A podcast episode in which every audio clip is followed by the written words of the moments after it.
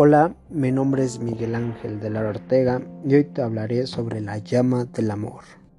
En este cortometraje llamado La llama del amor, comienza mostrándonos una sociedad donde cada una de las personas tiene en su pecho un hueco que como reacción ante el amor se prende una llama y a la vez puede apagarse o en distintos casos hacerse más grande o más pequeño.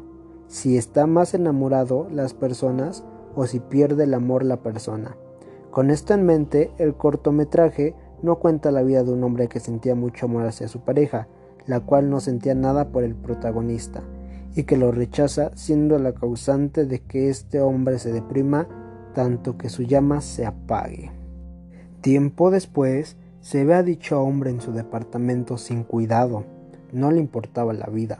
Sentía que no tenía caso vivir si la persona con la que quería estar no estaba a su lado, por lo que decide vivir solo el resto de su vida, y triste. Pero poco tiempo después llega una chica a tocar a su casa, una chica muy simpática y alegre, aunque no llegó por él, sino por la, su abuela que vivía al lado del hombre.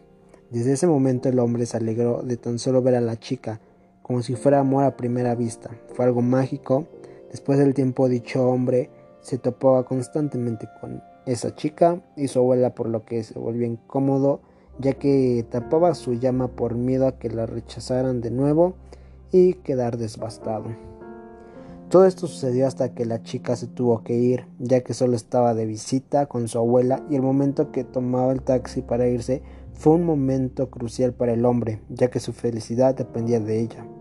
El hombre decidió y enamorado se lanzó al taxi a regalarle una rosa a esa chica.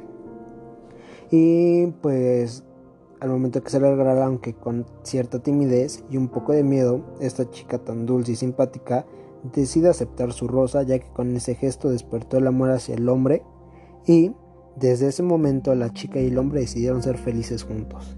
Entonces vemos que este libro nos habla sobre cómo una persona que estaba desbastada antes pues llega a conocer a otra persona, o sea que nos da a entender que a ciertas personas que tienen desamor las hagan pensar que no, hagan pensar que no solo por su decepción amorosa ya no van a encontrar a alguien más, porque pues hay millones de gente en la tierra y pues yo creo que no solo una persona se va a fijar en ti. Entonces es un gran libro y nos da entender un, una cosa importante que no hay que estar mal por una persona porque puede llegar a alguien mejor.